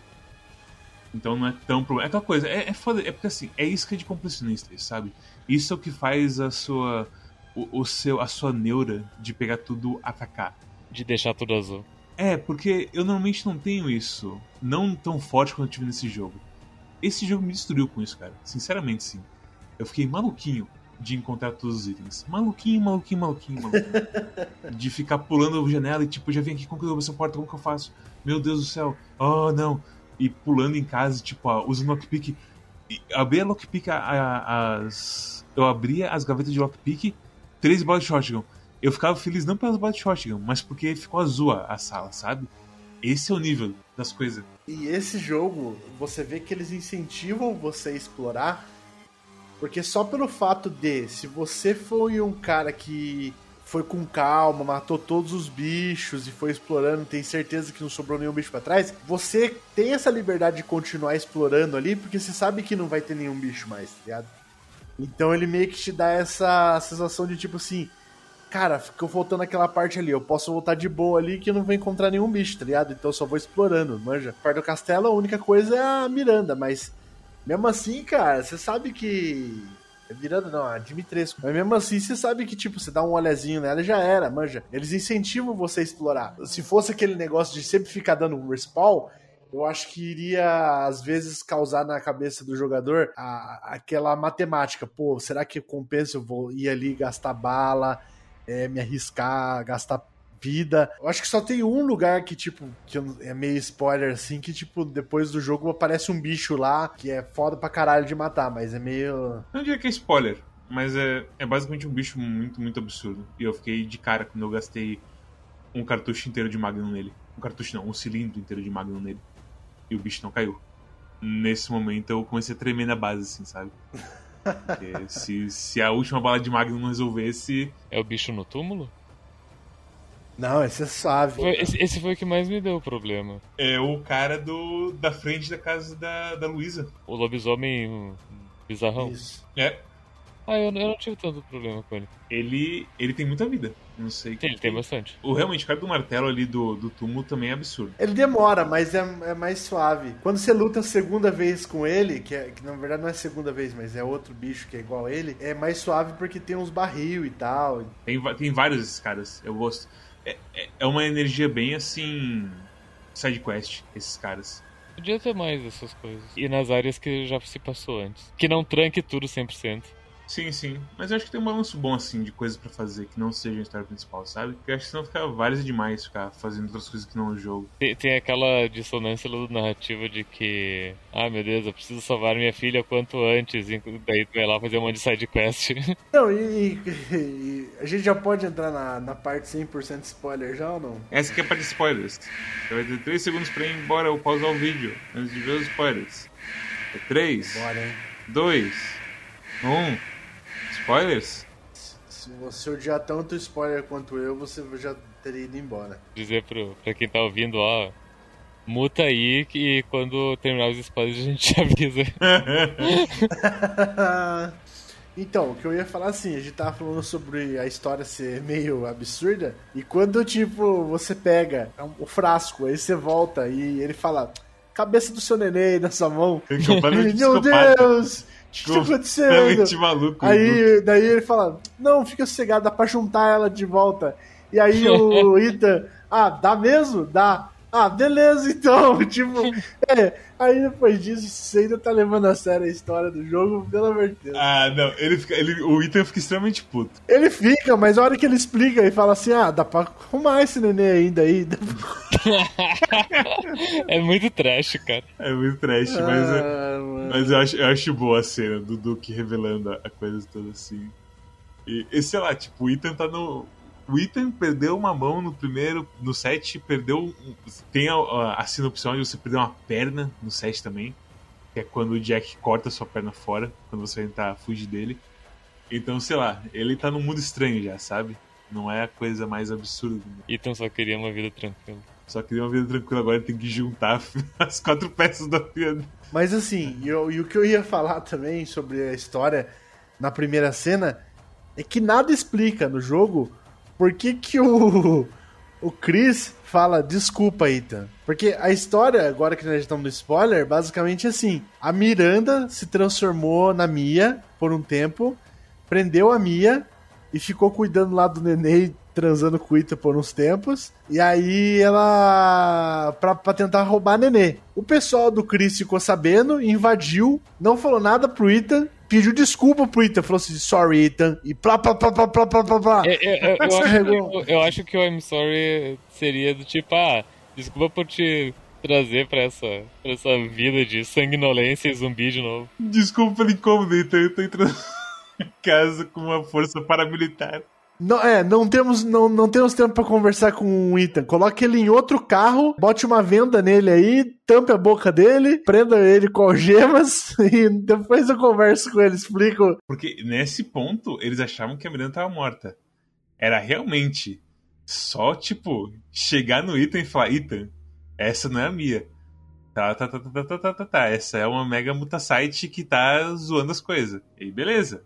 É isto, sabe? Era só, era só explicar isso. Mas aí, tipo, realmente por motivos, o Chris não explica e depois tem um cara que fala assim: a gente deveria ter contado o plano pro Ethan. É, fala. Dos, do seu esquadrão lá de quando você tá jogando. Aí ele fala assim: agora é tarde demais. Vai se fuder, Cris do caralho. Cris tem um problema de é, fala- confiar nas pessoas. Ai, Chris, é foda. Mas é aquela coisa, né? Convenhamos que ele tá contra um bicho que literalmente se finge de tudo que é possível. Então, Uhum. sei lá. Ai, ai. Mas é, é, é engraçado. Uma outra coisa que é bastante spoiler também, que eu acho que não poderia falar na outra parte, é o Ethan morre, tá? É, esse é o final do jogo, o Ethan morre. E se você estava duvidando que o Ethan morreu, aparece-se tipo 10 anos depois, e daí a filha do Ethan, a Rose, visitando ele no túmulo. Eu acho que é mais, uns 15 pelo menos. Ah, mas é, é, um, é um bom tempo. A não ser que você seja dos fãs de Resident Evil que já caçaram o fato de que a Rose nasceu com um peso e tamanho maior do que o bebê normal. Ah, Talvez isso indique que ela esteja envelhecendo mais rápido. Tal qual a Eveline envelheceu mais rápido no set. É estranho. Da onde que veio a Eveline? Eveline é literalmente um experimento dos caras chamado, eu não sei se é The Connections, o pessoal que a Mia trabalhava. E a pegada é que ela realmente consegue controlar os morphs e tudo mais. E aí o pessoal achava que podia controlar ela. E quando estavam transferindo ela, porque outras empresas queriam roubar a Eveline, que é na, na parte do barco, a Eveline fica maluca e fala: Vou ter uma família agora, uai! E transforma todo mundo no barco em fungo, bate a porra do barco no meio da Louisiana. E chega na casa dos Baker e fala: Essa é minha família agora! Ai!" Transforma todo mundo em zumbi e vai lá você se fuder pra salvar a Mia da Eveline lá e fazer o set inteiro acontecer, basicamente. Eu entendo que eles fizeram parecendo que era muitos anos pra frente, né? Até porque, tipo, o único cara que eles botaram lá é um Zé Ninguém, certo? Que nunca vimos antes. Eu, eu esperava muito que falasse o nome desse cara pra ser algum review assim, mas não. Não, foda-se. E ele parece que é um cara que, naquela, naquele momento ali, X anos depois, ele já é reconhecido, né? Porque ele tá conversando com o Chris, assim, meio de igual pra igual, né? Tá escutando uma pessoa importante. Então, extremamente importante um cara falando que pode tirar no, no alvo na hora ali, sabe? Então é. E- Mas assim, enfim, ela tá. Daí a Rose tá adulta, ela revela que tem poderes, certo? Provavelmente talvez seja a personagem do 8, do, do, do 9, que a gente vai jogar com no 9. Vai jogar com a, com a Rose. Aí no final tem um negócio muito esquisito, que tem uma pessoa esperando por eles lá no final, né? E o carro para. Você não sabe quem que é que tá esperando. Você sabia que os caras foram ver que quem que era a porra do modelo? Você tá zoando. Quem que é? Ethan Winters. Ah, você tá zoando. O que eu acho que é o seguinte, os caras usaram de isca. Porque a morte do, I- do Ethan ali é, é meio final, assim. Virou Convenhamos. farofa, né? Não tem. Ele virou, virou farofa e tava na frente de uma explosão quase nuclear ali, sabe? Virou farofa e se não, se não tivesse virado farofa, iria virar naquele momento ali da explosão. Pô, mas por que que ele morreu? Tipo, não, tudo bem, ele, ele tava meio que virando farofa, mas, mas ele podia voltar pro, pro helicóptero e virar farofa no helicóptero, dar Sim. um tchau pra Rose, pelo menos, porque não é como se tivesse um alcance pequeno pra ativar a, a explosão, sabe? Exatamente. Eu espero que a bomba que o Chris jogou no bicho seja ativável a mais longe do que a porra do alcance da explosão do, do que o explosivo que ele fez, certo? Exato. Eu acho que o Chris é forte bastante pra pegar a porra do senhor farofinha nos braços com o bebê no colo e levar ele pra porra do helicóptero, sabe? E, e- ele tá virando farofa, ele tá perdendo peso Da também. vez que os mais leves se bobear. Então? Deixa um braço, uma perna pra trás pra facilitar o serviço. E, né? tipo, em questão de lore, se para pensar assim, se você for pensar seriamente, sem ser a coisa. Porque assim, é aquela coisa, Resident Evil é emoção, sabe? É as coisas acontecendo ali. Se você parar pra pensar numa coisa mais fria e calculista, o Chris provavelmente deveria ter levado o corpo do Ethan pra ser analisado e tal, tá, tá, tá, tá, tá, tá, e tudo mais. Mas não. Ele faz uma coisa meio que deixa que o Ethan se sacrifica. Eu preciso levar o bebê para o helicóptero. Cara, foi, é, foi bobo, na minha opinião. Tipo, se, a decisão deles é, ah, o Ethan vai morrer mesmo, a gente não vai mais usar esse personagem, o certo seria ter, é, seria ter deixado o Chris, o Ethan e, e a bebê chegarem no helicóptero. Aí a, a, aí o Ethan e a Mia tem ali uma, uma despedida, ele fala que ama ela, e daí ele vira pó no helicóptero. Teria sido muito mais dramático é. do, que, do que a explosão é. nuclear. Mas daí vocês estão querendo outras coisas, né, cara? Vocês estão querendo sim, um bagulho sim. perfeito. Mas, sim, enfim, sim. o problema é o seguinte: eu não sei se o Ethan vai voltar, mas eu grande chance que pelo menos a Rose seja a personagem principal do, do 9, né? É, independente se ela tá envelhecendo mais rápido ou não. E isso talvez mude mais ainda o status quo do jogo do 7, do que foi do 7 pro 8, porque talvez você vai conseguir ter poderzinhos também, e em vez de só tiros, né? Jogar uns fungos no pessoal e tudo mais. É, ou sei lá, transformar o braço em tentáculo, criar asa para voar, tantas coisas dá pra fazer. Ela é literalmente o aquele jogo de mundo aberto. Eu não esqueci o nome do jogo. Prototype? Exatamente. Porque é basicamente esse o poder dela. O poder dela é o prototype. Ela é absurda, assim, sabe? E até o nível mais forte do prototype, o que conhecemos, é isso. O que ela passou como bebê ali, ninguém voltava daquilo, só ela. Eu ri muito do final, a, a Miranda virando pó, e daí do, do, do pó tem um bebezinho. É. Sim. Tava ali. Ali tá o Babies. Pega ele antes que ele vire farofa também. Ai, Deus do céu. ah, mas eu, eu, cara, eu gostei muito, assim, da farofada que eles fizeram nesse jogo. A literal farofada? É, não, não literal, não literal, mas tipo, figurativo, assim. É muito bom, cara. É muito. Quando mataram o Ethan e botaram o Chris, e o Chris é esse monstro com uma arma que, tipo, dá headshot explodindo a cabeça dos caras é uma metralhadora ao mesmo tempo e a porra dos, dos, do seu esquadrão falando, ah, te joguei um negócio ali. E tipo, é completamente, ah, ok, o Chris é um profissional. não é tipo o Ethan, que tá aqui procurando a mulher dele, tal qual o, Silent Hill da vida assim faz. É divertido, sabe? É aquela coisa. Capo, eu acho que nisso aí a Capcom encontrou um equilíbrio muito legal de loucuragem e tensão. É tipo, pouquinha tensão em momento chave e o resto você deixa a maluquice de tipo encontrar o Chris montando tanque embaixo da fábrica. Não, e aí ele. Não, e detalhes, eles, eles levam o erro até o último segundo. Porque tá o Chris montando um tanque embaixo de uma fábrica do Heisenberg para você lutar contra a Miranda. Contra o Heisenberg, contra o Heisenberg. Contra o Heisenberg.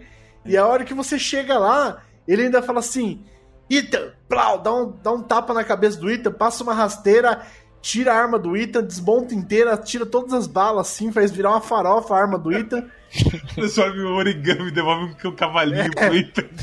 You're getting in my way, Ethan. Tô montando aqui o tanque pra você, seu canalha. Sabe, é tipo, ele é o pau no cu até o último segundo antes de explicar é. pro Ethan. Não, Ita, eu tô te ajudando, cara. Não sou seu inimigo, não, cara. Calma, fica calmo. Ai, velho. É, mas é isso aí. É, é... Em outras palavras, é Resident Evil, né, cara? Tipo. Ah, mas eu acho que é o seguinte, o pessoal, tipo, tem aquela coisa de memória afetiva com Resident Evil, de tipo. Uau, o cachorro pulou pela janela, é terror, uau! E a farofada de, tipo, a luta do Heisenberg é muito legal, cara. É literalmente uma luta de mecha, se para pensar. É, é, literalmente você controlando o Metal Gear das ideias, assim. E o Heisenberg no mecha dele, socando o seu Metal Gear. E, e, levantando você com o poder do magnetismo, apesar de você ser feito de plástico metálico, aparentemente. Todas as lutas são boas, exceto a da boneca, que não é meio luta também, né? Mas todas as lutas são boas. Como um primeiro chefão, Dimitrescu é legal. Eu gosto muito da batalha do Dimitrescu. Eu acho muito boa a coisa do dragãozão absurdo, assim. A do peixe, que nem você falou, do Morou, é bem legal também, tem bastante coisinha, tem bastante espaço, tem, tem é, bastante item espalhado. Você consegue fazer uso de mina, de, de bomba, de vários tipos de coisa para matar o, o, monstro. Barril explosivo. Barril explosivo, sim. O Heisenberg é basicamente uma batalha de mecha mesmo, da hora, gostei bastante. É engraçado que assim, é, você falou que tipo, você não gosta quando você junta os itens pra ir a batalha final, você contra um cara que não usa os itens na batalha final. daí depois eles fazem também, né? Exatamente, essa que é a play. Eles fazem a batalha bonita e incrível com Heisenberg e eles pegam a Miranda e fazem uma, uma batalha de literalmente Dark Souls. De você ter que ler o que ela tá fazendo. Mas o Heisenberg você tem que meter uns três, umas três magnadas nele também. No final. Ah, realmente, você fica andando a pé depois, verdade. É, no final andando a pé é três tiros de magno para matar ele. Verdade.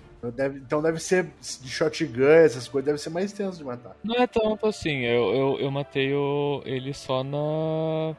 só na sniper. E foi bem tranquilo. Não, não levou muitos tiros. A Miranda, que eu achei final mesmo, eles fazem você usar tudo que você tem. Sim, nossa, eu, eu só usei a Magnum na Miranda. e, gastei todas as balas. Eu fui a primeira vez assim, e eu fui meio livre, leve solto, achando que ia ser uma luta mais cinematográfica, assim, sabe? Apanhei, e aí foi aquele momento de tipo, eu preciso organizar o meu, meus, meus atalhos. E fazer uns. Assim, eu vou usar Magnum primeiro, porque ela não se mexe muito, e eu vou usar outras coisas, e patati patatá, sabe? Tipo, de realmente fazer uma, uma estratégia assim. E a movimentação na luta dela é muito é, é, realmente uma batalha de Dark Souls, essa aí. Dela correr, fazer as coisas, ficar preto e branco, você tem que ter a oportunidade de atirar ela no momento certo para sair do efeito preto e branco, bloquear quando ela joga os negócios muito rápido, mas ao mesmo tempo continuar andando para não sair, pra sair da área de efeito deles. É, lembra demais assim, batalha de Dark Souls, de verdade, assim, não tô falando assim de. Ah, haha, tudo Dark Souls. Não, tipo, literalmente, eu tô tendo que ter um ritmo e aprender o moveset do, do meu inimigo.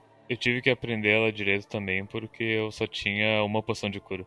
No é, então. final, eu gastei Caralho. um monte de coisa antes. E ela, e ela é brava. Então, pra é mim brava. foi. Só pra, eu gostei da luta, mas pra mim foi sossegado porque eu tinha, tipo, cinco poções de cura.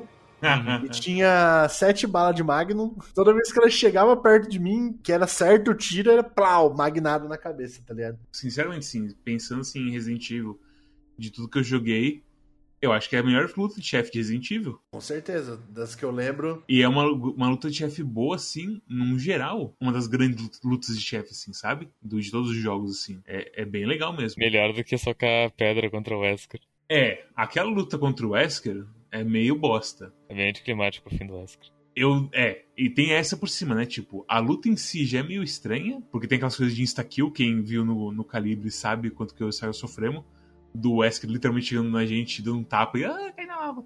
E coisa do tipo. E é o fim do Wesker ali, velho. Que absurdo. Sabe? E aqui os caras queimaram, sei lá, Miranda, a, a vilã com menos personalidade do mundo que quer trazer o bebê dela de volta só e foda-se. Que é um motivo que bate com o Ethan e faz ela ser uma antagonista boa para aquela conversa que no final, sim. Mas ao mesmo tempo eu não ligo tanto assim pra ela quanto eu ligar pra Wesker, coisa do tipo. Inclusive tem muita coisa de lore de Resident Evil no geral, quando você desce lá com o Chris no, na base dela. Você descobre que o Oswell Spencer era foi salvo por ela. É, eu ia perguntar quem que é o Spencer. Oswell Spencer era o cabeça da, da Umbrella. Tá, mas ele aparece em quais jogos? Ele aparece no... Cinco... Desde o primeiro, acho, que, é, que ele é mencionado. Ele é mencionado sempre, mas no 5 você vê o Wesker matando ele. Faz muito tempo que eu joguei o 5, então. Mas ele é para ser tipo, ele é para ser a figura que começou Resident Evil, basicamente. As coisas todas de Umbrella, da Raccoon City e tudo mais, ele começou tudo. E aqui eles basicamente estão falando, na verdade, foi a Miranda que sabia dos rolês. E aí revela que a Miranda tava na porra do time que criou a Evelyn. E tá, tá, tá, tá, tá, sabe? Tipo, faz ela ter uma importância, assim, na, na história no geral, assim. Quando o 7 lançou, ainda existia, tipo, uma esperança, não, mas uma ideia que poderia ser um reboot. Aí quando o Chris sai, daí você já falou, opa, peraí, Chris? daí, tipo... Antes de ter o, o Not a Hero, que é o DLC do 7, a teoria de que era um reboot, mesmo com o Chris ali, era muito forte. Porque literalmente o Chris sai do helicóptero, ele não fala que é o Chris. Ele fala, I'm Redfield. E eu vim te ajudar. Por isso que tinha as teorias de reset da timeline, né? É, exatamente. E tipo, esse, esse cara ainda tá com a porra de um símbolo da Umbrella no braço. E o helicóptero que leva você embora tem um símbolo da Umbrella do lado. E você, que caralho vocês fizeram aqui? Vocês resetaram tudo? aqui? Porque eu não, tô, não tem como entender. E aí vem o Nota Hero e explica umas coisas meio.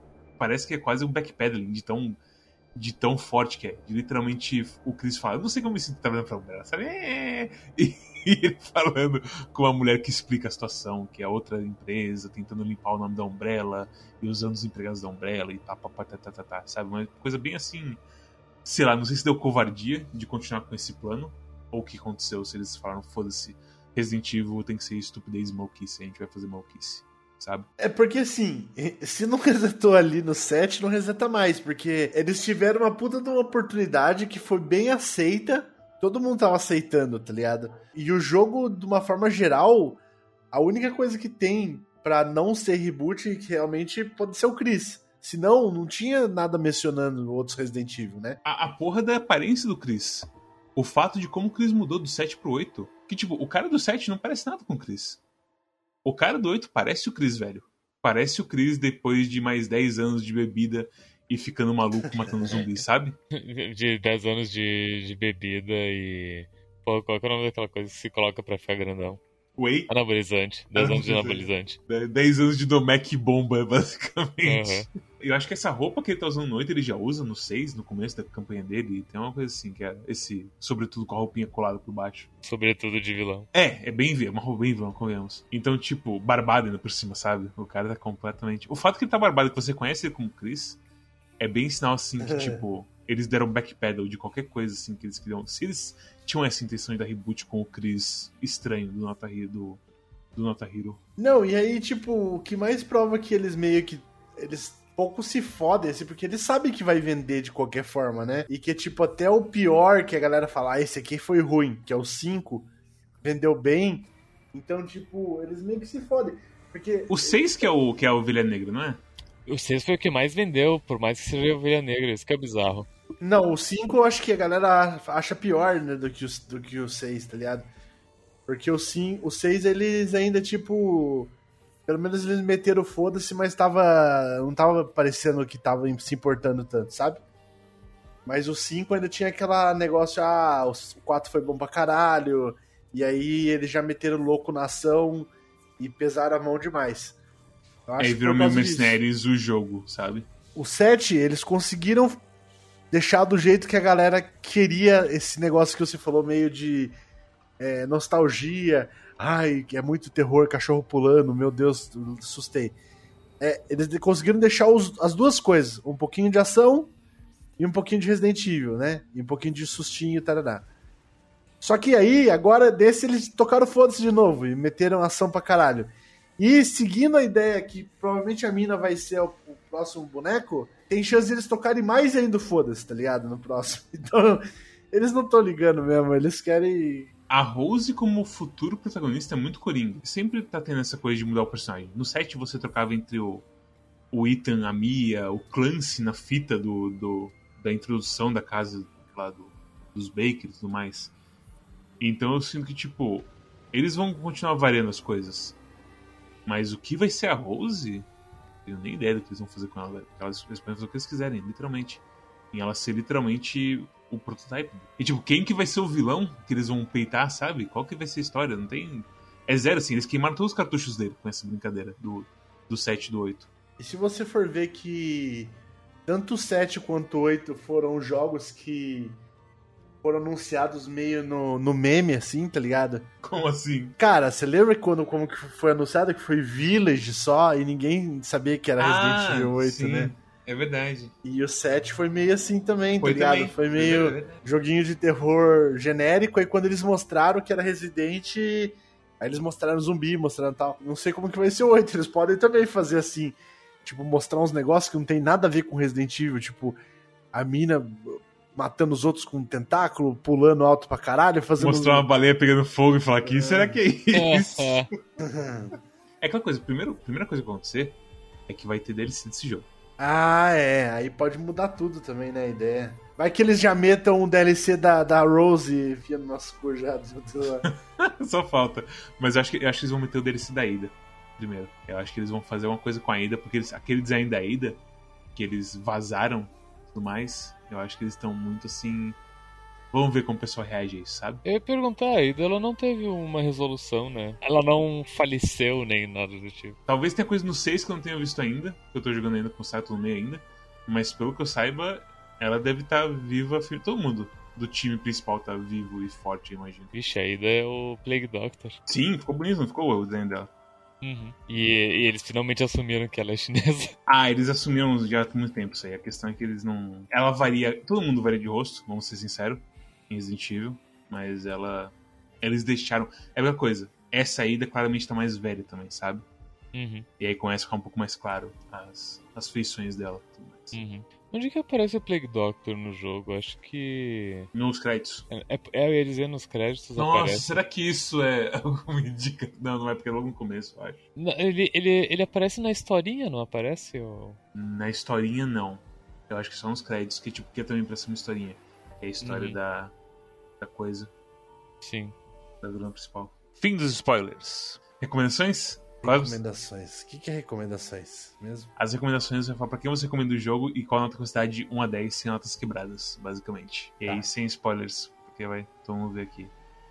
Então. Cosmos, está aí? Tô. Cosmos, você que falou muito nesse episódio, qual é a sua nota de Tá muito recomendação animado. pra Resident Evil Village? Cara, não sei. Por enquanto é 8. Por enquanto é 8. Eu não senti que o Costa tá gostando muito, não. Ele tá meio. Tô me divertindo muito. 8. pra, quem, pra quem você recomenda, Cosmos? Eu? tirando, tirando leite de pedra aqui hoje. Eu, eu- eu recomendo esse jogo pra todo mundo que precisa ser um pouquinho feliz. Eu acho que é isso aí. Não, não, não vejo por que não jogar esse jogo. Ele é muito bom. Até agora. Ok? Mais uma coisa? Acho que é só isso mesmo. Storm Dragon 7. Sua nota e recomendação para Resident Evil 8. Nota 8 é um, é um bom jogo. Não, não, não teve nada que eu me surpreendi a ponto de caralho, meu Deus, isso, mas é. Mas ele é consistentemente bom do início ao fim. Já fiz, já teci os meus comentários de coisas que eu, eu gostaria que melhorasse na questão de. Se decide, pô, se tu quer ser linear ou se tu quer ser Metroidvania, caralho. Não essa porra. Não é nenhum nem outro, daí eu perco os itens, ainda não consigo deixar o mapa inteiro azul. Muito triste. Terrível, terrível, terrível. Realmente. Mas, mas, é, mas é um bom jogo, tipo, é- e, porra, é, é Resident Evil, sabe? É- a, a melhor. é, eu, eu vou falar, eu devo ter falado e vou continuar falando em todos os quadros de Resident Evil que a melhor coisa de Resident Evil é, é o, a Capcom, o balanço que a Capcom sabe fazer de que dá pra jogar o jogo explorando e matando tudo ou correndo e pegando poucas coisas e os dois jeitos dá certo. Bem, Samuel Hinks, do Desludo. Sua nota de recomendação para Resident Evil 8 Vilarejo. Eu recomendo muito pra quem gosta de meter bala em monstro. Não, ó, se você gosta de, de Resident Evil, é, obviamente você vai dar 10 pra esse jogo. Se você não der 10, eu não sei por que, que, você tá fazendo ainda na franquia, tá ligado? É, sai dessa franquia, vai pra outras franquias que vai ser isso aqui mesmo e não vai mudar, tá ligado? Qual que é a, qual que é a franquia mais Resident Evil que não é Resident Evil? Então, e não tem tantas, né? Então, tipo, Uhum. é, hoje em dia já não tem mais. É, galera foi abandonando. Era, era Silent Hill, talvez, né? Dino Crisis, mas que também é da Capcom, tá ali também, sabe? Mas não é a franquia mais, né? Os caras já acabaram com o bagulho. É, já morreu faz literalmente décadas, para pensar assim, né? Grandes que umas. Mas, então, é, já Resident Evil, se você curte, é, com certeza você vai achar sensacional. Com ressalvas, então vai ser 10 ou 9 pra você aí. E se você não gostar, vai ser 7 ou 8. Eu não vejo as pessoas dando muito baixo que isso. Pra mim, aí, seria 9 ou 8. Acho que, não sei, eu não sei. Acho que 9, vai, eu gostei. Embora tenha mais, muito mais jogos esse ano que eu gostei mais do que ele, Quais? It Takes Two, Monster Hunter, Hitman 3. Acho que até o Return eu gostei mais do que ele, mas. Tá tendo muitos jogos bons, né? Também. Tem jogo- muito jogo bom. Eu vou dar 8, vai. Eu vou dar 8 porque tem bastante jogo que, que rebentou mais do que ele pra mim aí esse ano. É isso aí. Eu acho que se você gosta de meter bala nos bichos também, pode ser que te anime. Se você gosta de, de explorar as coisas. A, a Suzana, por exemplo, ela gostou muito de ver eu jogando, porque ela falou que o que ela valoriza num jogo é ganhar brindes. Com essas palavras. Como me, me explica esse conceito? Pro final você diz ali? Dos... É, Não, é tipo assim, ah, por exemplo, eu nunca nem tinha visto isso, que as gaiolinhas douradas você dá tiro Sim. e você ganha. E aí, ela que percebeu. Aí ela falou pra mim, eu só percebi isso porque nos jogos eu valorizo muito ganhar brindes. Que é tipo, ficar achando coisinha, itemzinho que você ganha, assim, tá ligado? Atirar no cristal, ele caiu e pegou. É, e, e, por sinal, eu tinha achado o cristal, e esse eu não tinha achado. Aí eu fui voltando e matando todas as, as gaiolinhas. As gaiolas muito stealth. Então eu acho que tem coisa para muitas pessoas aí nesse jogo, entendeu? É um jogo, por isso que eu acho que é difícil ser um jogo que não vai agradar, que vai ter muita gente que vai odiar, assim, sabe? Falar assim, não gostei e, e tal. É no mínimo um 7 aí, vai, você vai ter um. É uma sessão da tarde dos jogos, você vai ter um, bons momentos com esse jogo mesmo que você não ache um dos melhores do ano aí, vale a pena você conferir, eu acho. Minha nota para Resident Evil 8 Village, eu vou emocionar, eu vou dar 10 pra ele. Olha ali que bonito.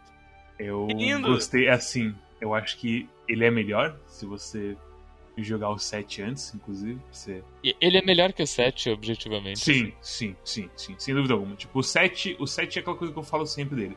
A Capcom viu um monte de indie ganhando grana com terror assim, bem terror mesmo. Fez um terror muito bom deles mesmos, mas é uma coisa bem menos ação e perde muita mão para coisa mais cinematográfica. Aqui você sente que você está realmente mais sob controle do jogo, certo? Você está procurando item, você está fazendo os corre, tem as loucuras de Resident Evil e tudo mais, e tem a parte de terrorzinho e tudo mais ele é um pacote muito mais completo que o 7. O 7 é bom ainda, mas é, não é completo. E ele é um jogo muito mais gamificado, né? Tipo, você sabe que o bicho morreu e que não vai voltar mais porque dropa loot. Sim, sim. É, a hora que abre o mapa inteiro, ele mostra onde tem tesouro. Tipo. Sim.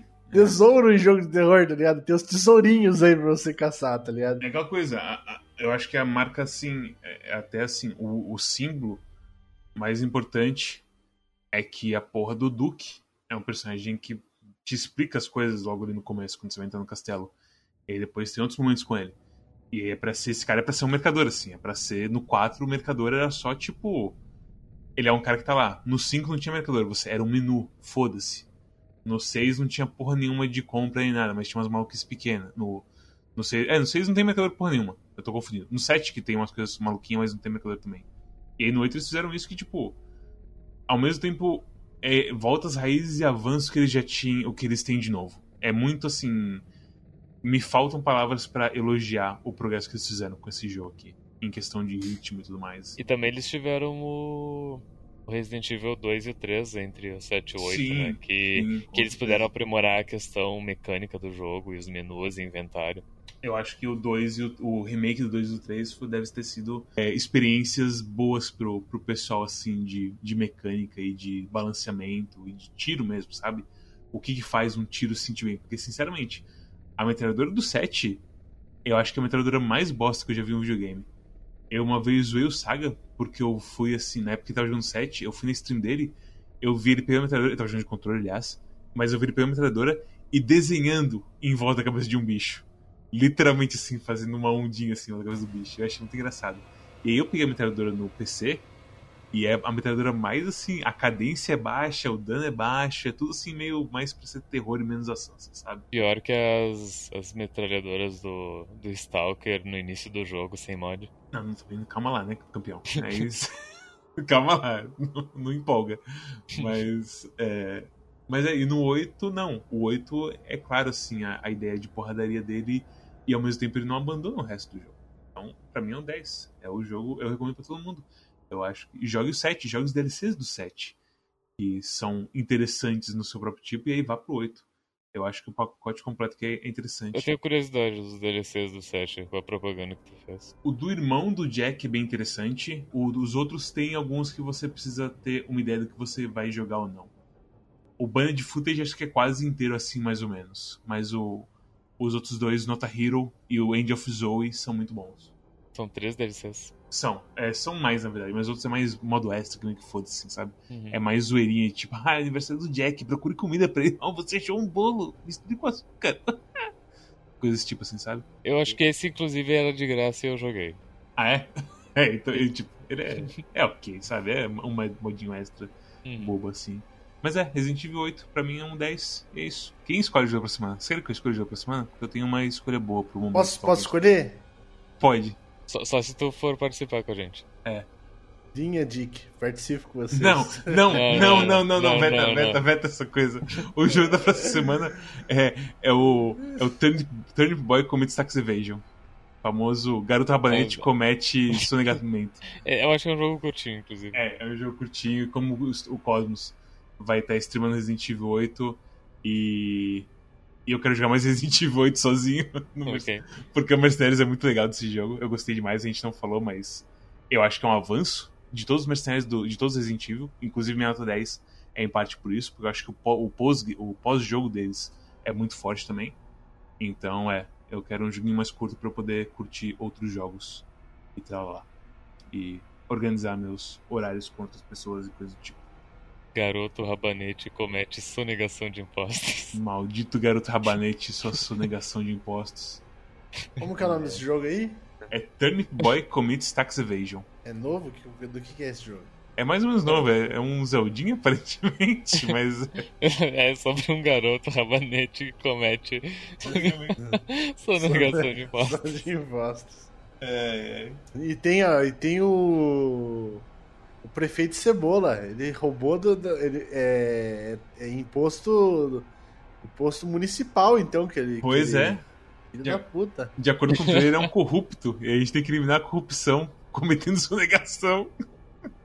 Eu não sei o que vai ser esse jogo, mas aí, vamos jogar. Turnip é nabo. Ah, é, né, Rabanete? Porra, Não, nabo. Ah, eu falei, se eu falei rabanete, eu tava errado. eu vou te falar, faz muito tempo que eu não como nenhum dos dois. Acho que eu não comi nenhum dos dois. Eu sei que é nabo por causa do. do Animal Crossing. Rabanete é aquela. As, as coisas que tu pega no Super Mario 2 pra jogar nos outros. E é Reddish que chama. É muitos vegetais, mas de qualquer modo, você pode. Se você também gosta de vegetais como rabanete e. Qual que é o nome do outro mesmo? Já esqueci. Couve de Não, espera, eu Bruxelas. acho que é Nabo do Super Mario 2. Deixa eu Se você É nabo gosta de também. nabo, rabanete e outras leguminosas que vêm debaixo da terra, deixa o É, like, se é- inscreva. é, o, do, o, do, o do Super Mario 2 é, é, um, é um turnip, que é um nabo. deixa um comentário, bate um sininho, faz suas putaria toda, passa no nosso Twitch, deixa lá um follow pra saber quando a gente começa a streamar. Segue a gente no Twitter, quando a gente fala, não só quando a gente tá fazendo coisas, mas quando o Deslu tá fazendo coisas, quando o Cosmonauta 108 tá fazendo coisas, quando o Calibre tá fazendo coisas, quando o Four Corners West Podcast tá fazendo coisas, quando o XZ tá fazendo coisas e outros mais por aí. Tem também a nossa curadoria do Steam, que é onde tem as nossas recomendações de uma maneira mais curta. Você só se inscreve no seu Steam, na sua conta Steam, se inscreve lá e deixa a recomendação automática pra você se a gente gostou ou não de um jogo. Tem nosso Discord também, que a gente fala sobre jogos de vez em quando, ou então a gente fala de outras coisas variadas, como pintura de bonequinhos com lupas de magnificação telescópica e luzinhas, tal qual o personagem fez. E se você é uma pessoa que está ocupada e não gosta de ficar olhando para telas, você pode escrever no nosso feed RSS, que é onde você escuta a gente pelo Spotify e muitos outros players de podcast. E é isso. O jogo pra semana é o Garoto Rabanete, ou Anabo, ou seja lá qual é nós que é, cometendo sonegação de impostos. Obrigado a todos que ficaram até aí e até a próxima. Tchau, tchau. Mas. Um abraço! Tchau, tchau, Cosmos. Cosmos não morreu. Pode, pode desligar aqui. Pô, eu- caralho, eu tô Um falando abraço. sozinho, é meia hora já, puta que pariu. Bem que eu tava achando que tá sendo ignorado, caralho. Você tá brincando, Cosmos? Tchau, boa noite. Ai, meu Deus O do Cosmo, céu. na verdade, foi o que mais comentou nesse programa. Ai, meu Deus do céu, Cosmos. Valeu, gente.